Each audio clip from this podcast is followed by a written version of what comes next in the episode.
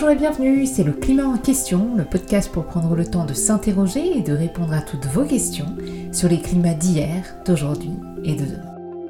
Et aujourd'hui, on s'intéresse à la justice environnementale dans les politiques économiques mises en place pour lutter contre le réchauffement climatique. Le réchauffement de la planète a un coût écologique mais également économique. En 2009, les pays riches avaient annoncé 100 milliards de dollars chaque année afin de soutenir les pays en voie de développement face au changement climatique. Aujourd'hui, les pays développés concentrent tous leurs efforts à atteindre les 100 milliards de dollars.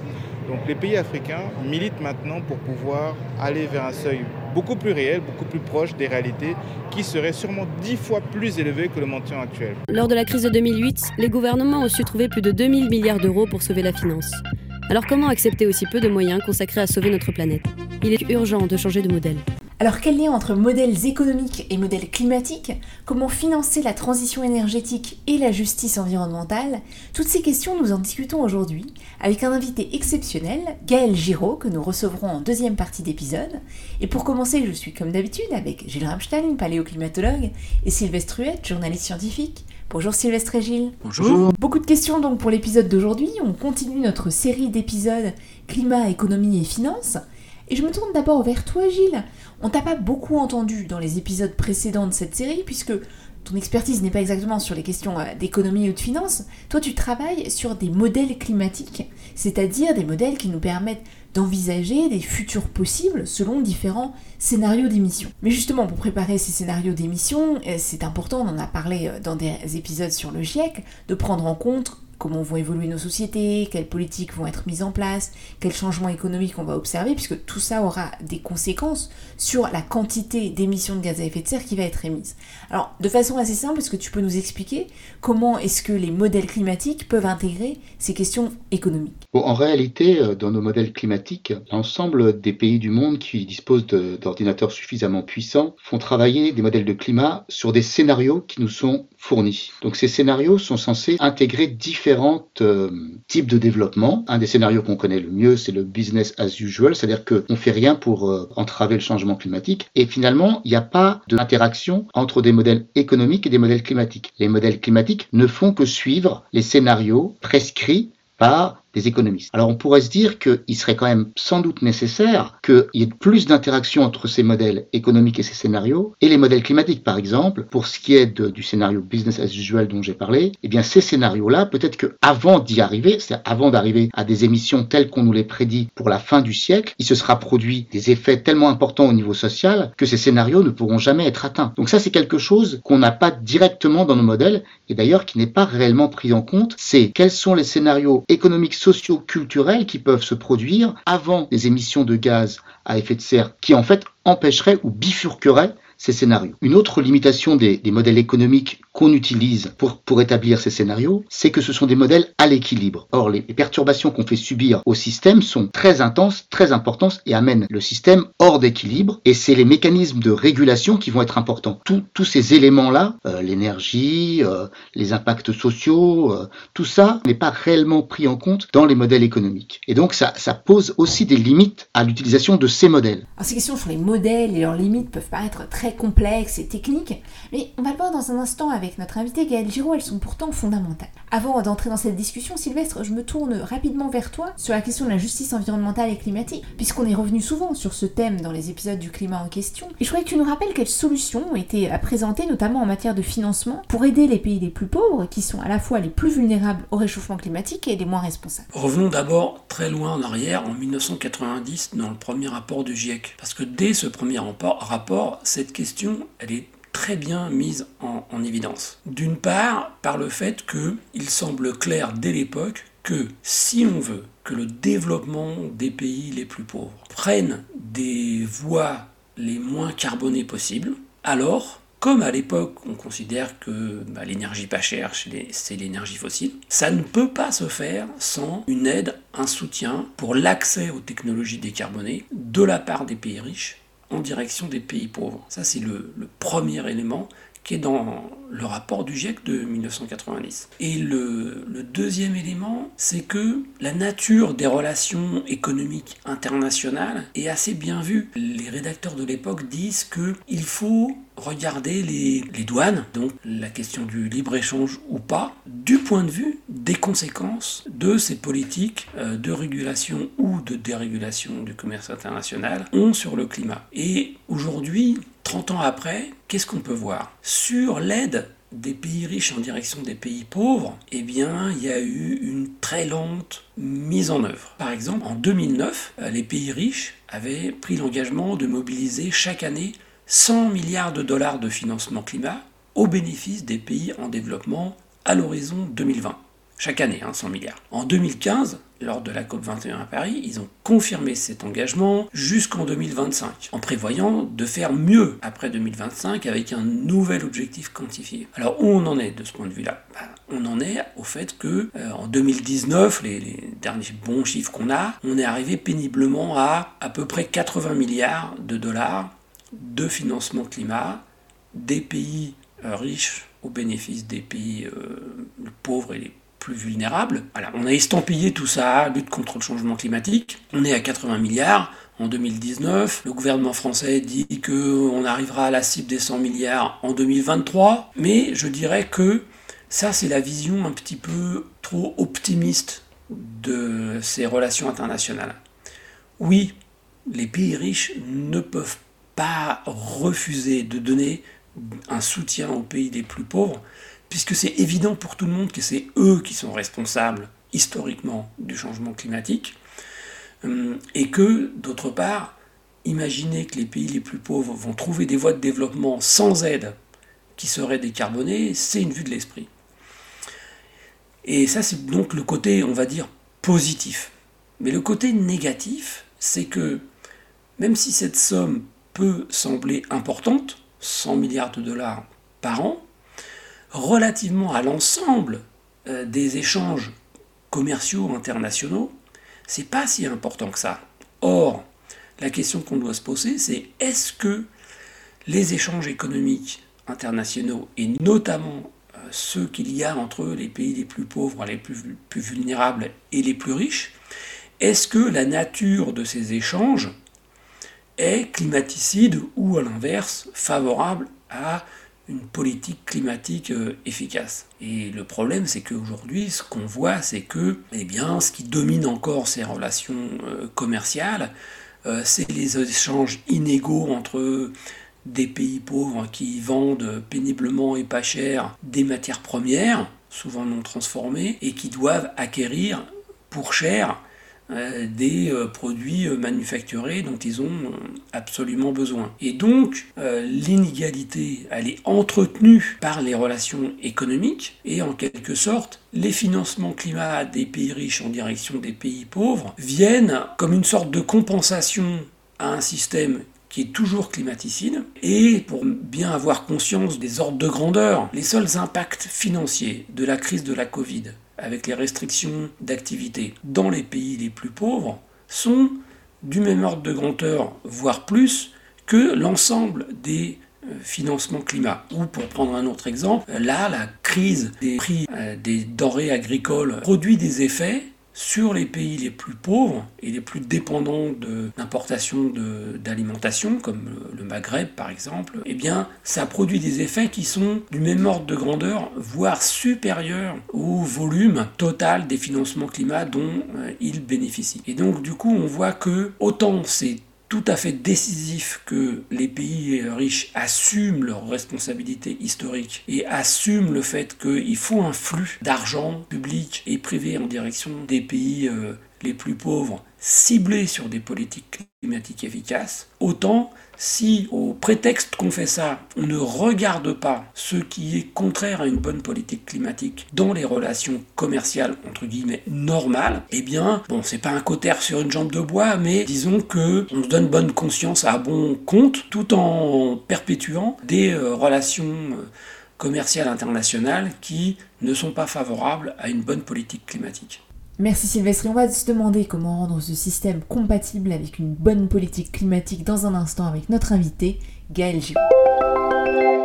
Gaël Giraud, bonjour, bienvenue dans le climat en question. Vous êtes l'ancienne économiste en chef de l'Agence française de développement, l'AFD, et vous dirigez aujourd'hui le programme pour la justice environnementale de l'Université de Georgetown à Washington, aux États-Unis, où j'ai le plaisir de vous rencontrer aujourd'hui. Alors pour commencer, puisque l'un des objectifs de vos recherches, c'est de développer de nouveaux outils économiques capables de mieux comprendre les transitions écologiques et de mieux prendre en compte les questions de justice environnementale, ça fait écho à la discussion qu'on avait à l'instant avec Gilles. Pourquoi c'est important? Est-ce que vraiment les outils économiques actuels n'étaient pas capables de répondre à ces questions? Alors c'est fondamental si on veut pouvoir se poser les bonnes questions. Disons globalement le, questionnement de la justice environnementale part du constat que en gros ce sont les victimes qui sont les moins responsables des règlements écologiques, hein, les pays les plus pauvres globalement, et à l'intérieur de chaque pays, souvent les populations les plus pauvres, qui sont les premières victimes du dérèglement climatique, de l'érosion de la biodiversité, etc. Et donc là, il y a une injustice fondamentale, une espèce de double punition qui est infligée euh, aux, moins favorisés d'entre nous. Mais la question qui se pose du coup, c'est où, quand, comment, dans quelles circonstances, à cause quoi Est-ce que ça va être, euh, par exemple, la montée du niveau de la mer euh, qui va engloutir le delta du Mekong au Vietnam, de sorte que ce qui est aujourd'hui le grenier riz du Vietnam sera inaccessible d'ici 2050, qui va poser un énorme problème de sécurité alimentaire au Vietnam ou est-ce que ce sera carrément l'engloutissement d'un tiers du Bangladesh, avec euh, des habitants du Bangladesh qui ne pourront pas fuir vers l'Inde, puisque Narendra Modi est en train de construire un mur sur la frontière entre l'Inde et le Bangladesh, etc. Et donc on a besoin de comprendre comment ça va se passer, et pour ça on a besoin d'avoir des modèles prospectifs qui nous permettent d'avoir une intelligence un tout petit peu, euh, disons, aiguisée des, des possibles, des scénarios possibles. Et ça, vous considérez que les modèles actuels ne le font pas? La plupart des modèles macroéconomiques utilisés par les économistes aujourd'hui sont incapables de nous produire une vision un tout petit peu intelligente de l'avenir, parce que eux-mêmes sont construits sur des postulats qui n'ont à peu près rien à voir avec le monde réel. Pour dire les choses de manière très simple, la plupart de ces modèles postulent qu'une économie est toujours à l'équilibre. Donc si elle est toujours à l'équilibre, évidemment, il ne peut jamais y avoir de catastrophe. Donc, euh, par exemple, l'hypothèse d'une décroissance contrainte, forcée, par exemple par manque de ressources naturelles, par exemple parce que nous manquerions autour des années 2060 du cuivre. Selon toute vraisemblance, nous devrions atteindre au niveau mondial un pic d'extraction du cuivre autour de 2060. Ce qui ne veut pas dire qu'il y aura plus de cuivre ensuite, mais que la planète ne pourra plus augmenter la quantité de cuivre qu'on va extraire du sous-sol. Or, le cuivre a des usages industriels massifs dans tous les domaines. Alors, en ce moment même, en, France, les ruptures d'approvisionnement de cuivre font que les électriciens sont en situation très compliquée. Ça, c'est davantage la conséquence de, de, la pandémie du Covid en Chine en particulier. Mais à plus long terme, on risque d'avoir des vrais soucis parce que les, infrastructures vertes sont plus gourmandes en cuivre que les infrastructures liées aux énergies fossiles. Donc ça, ça va poser une énorme question. Si entre-temps on n'a pas trouvé des substituts au cuivre, euh, ou si on n'a pas inventé, disons, un nouveau type d'industrie low-tech qui nous permettrait de nous passer du cuivre, on risque d'avoir des goulets d'étranglement et donc, par exemple, une décroissance contrainte. Alors ça, dans un modèle d'équilibre, c'est impossible. Deuxième énorme problème, ces modèles standards n'intègrent ni l'énergie ni la matière. Donc ce que je il y a un instant sur le cuivre est invisible, puisqu'il n'y a pas de cuivre. Puis il n'y a pas d'énergie non plus, l'énergie ne compte pas. Alors aujourd'hui, euh, l'Allemagne et l'Italie sont en train de se rendre compte que s'ils s'arrêtent d'acheter du gaz russe, eh bien ils peuvent prendre moins 10% de leur PIB. Donc que l'énergie en fait c'est fondamental, mais si vous regardez les modèles macro standard, l'énergie ne compte pas dans ces modèles. Troisième énorme problème, il n'y a pas de monnaie. Or la question du financement de la transition énergétique est centrale. Donc vous avez des, travaux comme le, New Climate Economy Report qui ont chiffré à 90 000 milliards de dollars le coût de la transition pour avoir des infrastructures compatibles au niveau mondial avec le plafond des 2 degrés sur lequel nous nous sommes d'accord en 2015. 90 000 milliards d'ici 2035. Donc c'est beaucoup d'argent très peu de temps. Et la question c'est qui va payer ça, comment, et ça en fait, ce qui est de nouveau une question de justice, une question d'éthique internationale au fond. Et nos modèles standards sont incapables d'y répondre, puisque dans ces modèles-là, il n'y a même pas de monnaie, il n'y a même pas de banque. Donc au fond, ces modèles-là sont complètement inappropriés pour nous aider à poser les bonnes questions finalement de justice environnementale. C'est la raison pour laquelle on travaille dessus ici à Georgetown. Alors ça ouvre un champ très large pour euh, les recherches de votre centre et de vos étudiants. Et qu'est-ce que vos travaux pour l'instant ont permis de montrer, euh, notamment par exemple pour les financements pour les pays les plus pauvres pour faire face au réchauffement climatique? On en parlait avec Sylvestre à l'instant, ça ne peut pas se résumer à ces 100 milliards par an qu'on a déjà du mal à atteindre. Alors sur quelle solution est-ce que vous vous travaillez? Alors il y a plein de choses. Si vous voulez, l'un des nœuds du problème, c'est euh, le financement de la transition et, disons, la question du manque à gagner, à, à supprimer, en tout cas à renoncer au charbon, au pétrole et au gaz. Alors un exemple extrêmement prometteur pour moi, c'est ce qui s'est passé à Glasgow, à la COP26. L'Afrique du Sud a enfin réussi à aller quasiment au bout de sa négociation sur la dette de d'Escom. Escom, c'est le grand opérateur électrique sud-africain qui est aujourd'hui essentiellement en faillite, qui est ruiné, qui a des, millions de rents de, dettes et qui est incapable de payer ses dettes parce qu'on sait que les, mines de charbon euh, sud-africaines ne sont plus rentables. Et donc les, créanciers d'Escom, et donc de l'Afrique du Sud, ont eu l'intelligence de se mettre autour de la table et de se dire bah, finalement que peut-on faire pour euh, nous sauver mutuellement du désastre? À la fois l'Afrique du Sud, ESCOM et les créanciers. Et ce à quoi ils ont, euh, ils ont réussi à parvenir, c'est un swap de dette pour le climat. C'est-à-dire une situation dans laquelle les créanciers disent à leurs débiteurs, donc à ESCOM, donc à l'État sud-africain, nous allons renoncer à une partie de la créance que nous détenons sur vous. Nous allons annuler une partie de votre dette, en échange de quoi, avec la marge de manœuvre que ça va dégager pour vous, vous allez emprunter et investir dans les énergies renouvelables et diminuer la quantité de gaz à effet de serre que vous émettez chaque année. Donc c'est une espèce d'annulation conditionnelle de dette. Implicitement caché dans cette négociation, il y a un prix de la tonne de carbone évité, bien sûr, qui est beaucoup plus intéressant que le prix qui va pouvoir émerger, disons, d'un marché des droits à polluer, comme celui qui est promu actuellement par le gouvernement français, puisque celui-ci va être entièrement financiarisé et va dépendre complètement des bulles spéculatives qui pourront émerger puis éclater sur les marchés financiers. Alors, à ma connaissance, c'est la première fois qu'on fait met en place un swap de dette pour le climat au niveau national. Et si ça marche bien, je pense que c'est un modèle qu'il va falloir dupliquer un peu partout, puisque c'est pas pas un scope, hein, mais tout le monde sait qu'il y a énormément de dettes sur cette planète. Hein. On est à plus de 350% du PIB mondial de dettes, privées plus publiques. Ça n'est pas un secret. Une grande partie de, de cette dette ne sera jamais remboursée, ni par les États, ni par le secteur privé. Donc, si on veut éviter une énorme catastrophe de créanciers qui ne seront jamais remboursés, qui vont donc perdre énormément d'argent, il vaut mieux entrer dans ce type de négociation. Donc ça, par exemple, c'est un, type de question sur lesquelles on travaille. Comment est-ce qu'on met en place la tuyauterie financière, comme dirait mon ami Alain Grandjean, et quels impacts cela peut avoir à la fois sur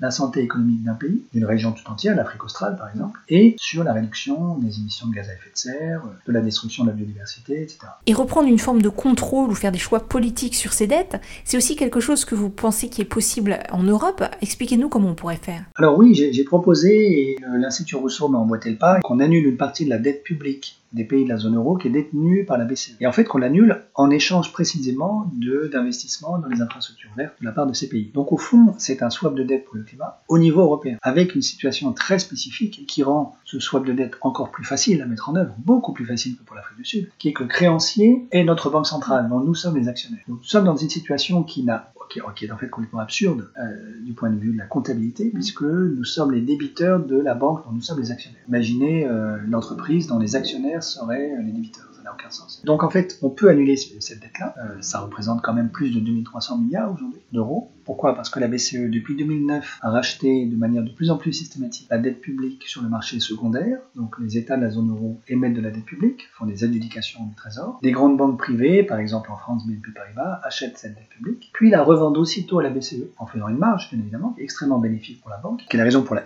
principale pour laquelle la BCE achète cette dette publique. C'est pas tellement pour sauver les États, c'est surtout pour permettre à ces banques d'avoir des, marges colossales sans prendre aucun risque. Et puis la BCE ensuite garde ce titre de dette publique dans son bilan et elle n'en fait rien du tout. Et donc au fond, on pourrait négocier au niveau de la zone euro une espèce de refondation en vérité à mon avis hein, du projet européen où on dirait voilà, la zone euro a été très mal construite, tu savais pas du tout une zone monétaire optimale, il lui manque une jambe qui est sa jambe politique, dont les embryons commencent à apparaître avec le la première émission de dette européenne communautaire concédée par Angela Merkel il y a deux ans maintenant pour éviter, euh, disons, en anticipation d'un gros problème en Italie. Mais en face de ça, on pourrait très bien décider de relancer le projet européen sur des bases nouvelles, en, le fondant sur les moyens qu'on se donne de mettre en œuvre un Green New Deal, disons, en annulant une partie de cette dette publique et au bilan de la BCE, et en utilisant la marge de manœuvre budgétaire que ça nous dégage pour investir dans les énergies vertes. Alors il faut faire un tout petit peu de théâtre politique pour ça, pour expliquer à la fois aux citoyens européens pourquoi on fait ça, que ça ne veut pas dire que c'est Noël tous les jours, qu'on le fera une fois, on va pas le faire 50 fois, qu'on ne peut pas annuler toutes les dettes, on ne peut pas non plus annuler toute cette dette, mais une partie d'entre elles. Je, dis ça parce qu'il y a beaucoup de, en tout cas, beaucoup de personnes qui s'interrogent en disant, bah, à ce moment-là, si d'abord est-ce que la Banque centrale européenne va être en faillite? C'est non, une banque centrale ne peut jamais être en faillite. Ça a été redit par la,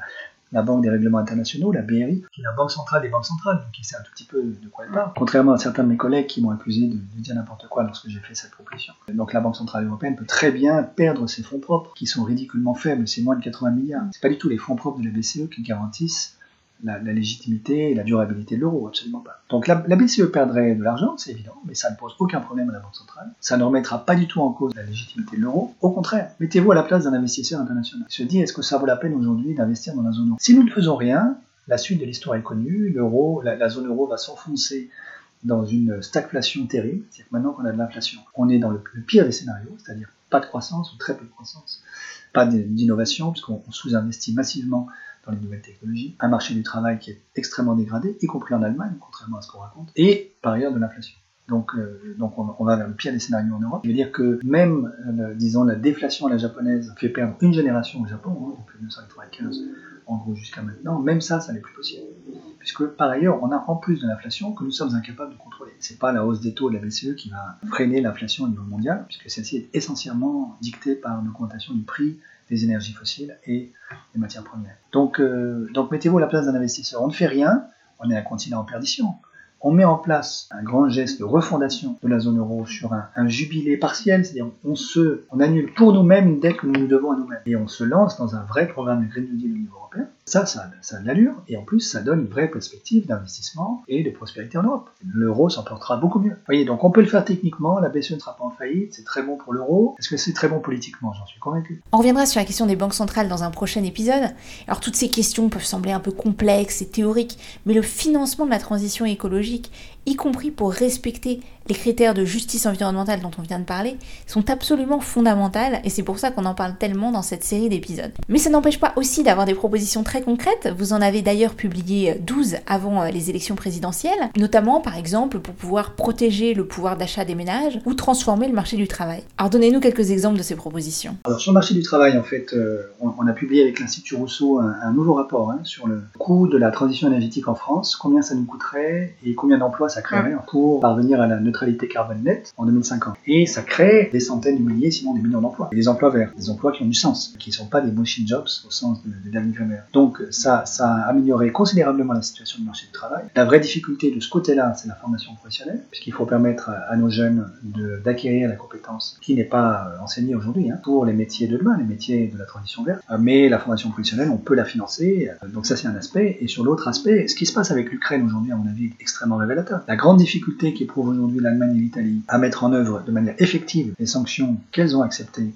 vis-à-vis de la Russie, c'est qu'elles savent très bien que si elles renoncent au gaz russe, c'est, comme je disais tout à l'heure, plusieurs points de PIB en moins. Et donc, des situations bien compliquées pour les plus fragiles de la population. Autrement dit, le meilleur défenseur du pouvoir d'achat des Français et des Européens plus globalement, c'est la transition énergétique. C'est-à-dire la fin de la dépendance vis-à-vis des énergies fossiles. Parce que ce qui se passe aujourd'hui avec l'Ukraine, c'est juste la préface en propos de problèmes beaucoup plus énormes. Et donc euh, ça, ça veut dire que euh, la bagarre qui a lieu en Ukraine aujourd'hui, qui, si on prend un tout petit peu de recul, est essentiellement une bagarre autour des ressources naturelles dont l'Ukraine est extrêmement riche, mais malheureusement, ça n'est que le début. C'est-à-dire qu'au fur et à mesure que toutes ces denrées-là, toutes ces ressources naturelles vont devenir rares, ben, il va y avoir d'autres guerres en Ukraine et ailleurs. Donc euh, le seul moyen de garantir la fin des mois des populations les plus modestes dans un pays comme la France, c'est d'acquérir une véritable autonomie, une véritable souveraineté, à la fois minière et énergétique. Mais alors tout ça, ça s'anticipe et ça se construit dans le temps long.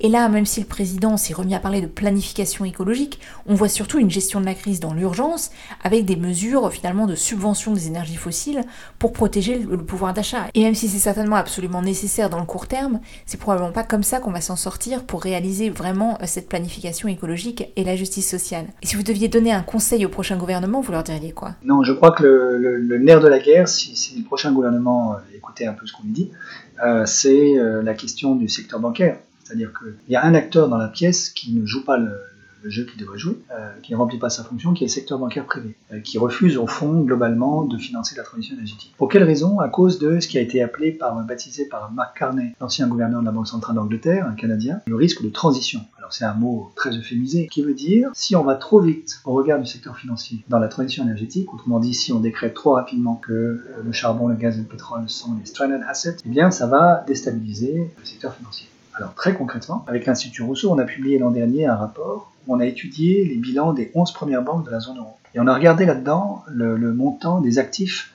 fossiles, donc des actifs financiers qui sont directement liés aux trois énergies fossiles, aux trois hydrocarbures fossiles. Et on a été extrêmement surpris de constater que, premièrement, le total sur les 11 premières banques, ça fait 530 milliards d'euros, quand même une grosse somme. Donc c'est une grosse somme de NPL, en fait, pour parler du jargon des, financiers, donc de non-performing loans, puisqu'en réalité, on sait bien qu'on devrait arrêter le charbon, le pétrole et le gaz, et que donc la valeur de ces actifs devrait être proche de zéro. Premièrement, ça fait 530 milliards de surévaluation qui sont dans les bilans de nos banques. Puis deuxièmement, ça veut dire que si demain matin on était courageux et qu'on décidait de, de, transformer ces actifs en actifs échoués, toutes ces banques seraient en fait. Parce que en moyenne, pour chacune de ces banques, ces actifs fossiles représentent 95% de leurs fonds propres. Une banque qui perd 95% de ses fonds propres est en faillite immédiatement. Elles le savent, et donc en réalité, la plupart de ces banques-là ont compris que la transition énergétique signe l'arrêt de mort de leur business model aujourd'hui. Alors ils ont deux options. la première, qui est la bonne, c'est de changer de modèle. La seconde, c'est de faire du greenwashing, ce que vous a expliqué Alain Grandjean la dernière fois. Et par ailleurs, d'être debout sur le frein à main de la transition pour qu'elle ne vienne pas. Et je crois que c'est la raison fondamentale pour laquelle il ne se passe rien depuis 20 ans, alors que tout le monde a compris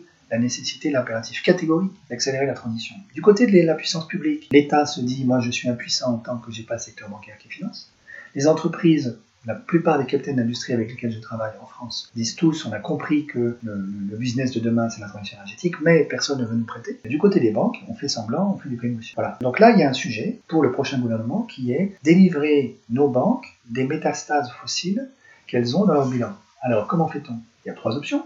La première, disons, c'est on force de manière autoritaire la transition énergétique, provoque la faillite de nos banques. Je pense que c'est pas une bonne idée à cause de l'interconnectivité des banques aujourd'hui et du fait qu'une grosse banque comme BNP qui ferait faillite, ça nous remet dans une situation euh, qui est encore pire que celle de 2008. Deuxième option, qui est probablement celle qui sera, privilégiée, on fait comme en 2009 avec les actifs subprime, puisqu'au fond, on avait la même problématique avec ces actifs subprime qui ne valaient plus rien, qui étaient dans les bilans de nos banques. Eh bien, on crée une banque de défaisance, une bad bank publique, donc dirigée par l'État, qui rachète à prix d'or les actifs fossiles de nos banques, donc pour les banques c'est de nouveau Noël tous les jours, et qui par, ailleurs garde ces actifs à son bilan, la, la bank, banque publique, et c'est elle qui fera la perte, une fois que la valeur de ces actifs va se dégrader, parce que les marchés vont enfin intégrer que ces actifs ne valent rien. Mais si on fait ça, ça veut dire que, in fine, c'est l'État qui va payer, puisque ce sont les banques publiques. Donc leurs dettes vont finir par atterrir sur la dette publique de l'État. Et donc à la fin, c'est le contribuable qui paye, une fois de plus.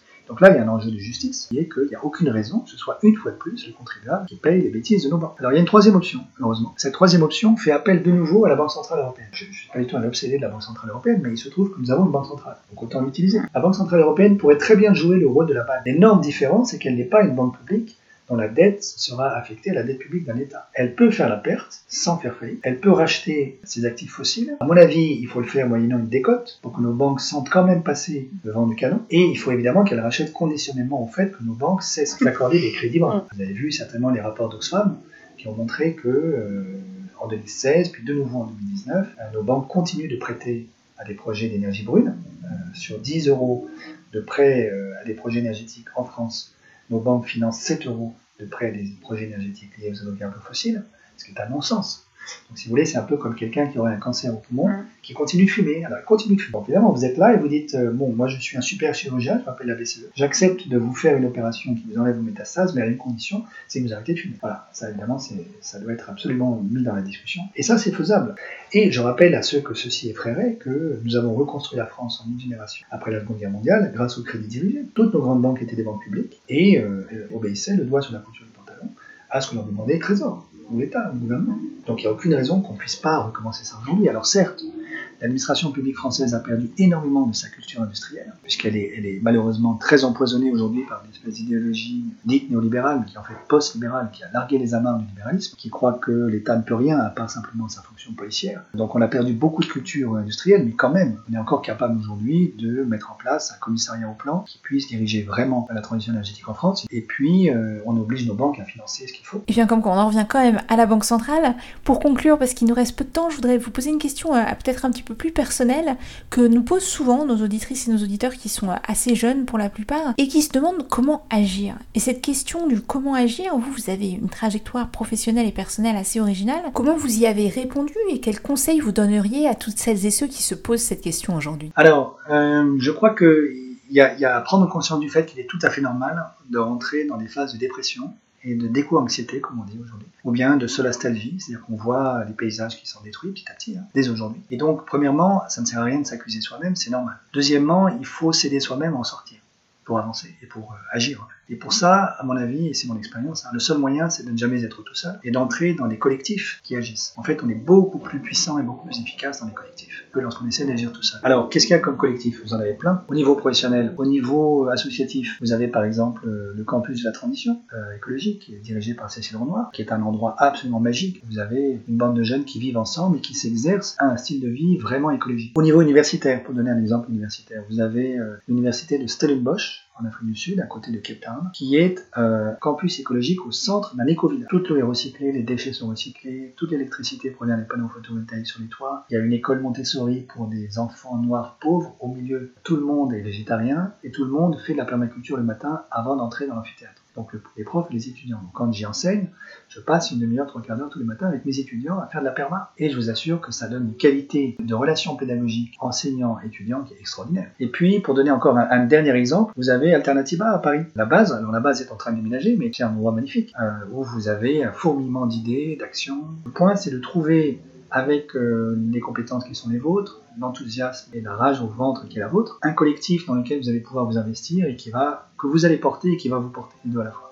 Investir ses compétences et son énergie dans un collectif qu'on peut porter et qui va nous porter, voilà une très belle conclusion pour cet épisode. Gaël Giraud, merci infiniment pour votre participation dans le climat en question. Et comme d'habitude, un grand merci à Alexandre Carrier, Karim Baldé, Fabrice Sétifier, ainsi qu'à Clément Sondom pour la musique originale de ce podcast fait maison avec les moyens du bord.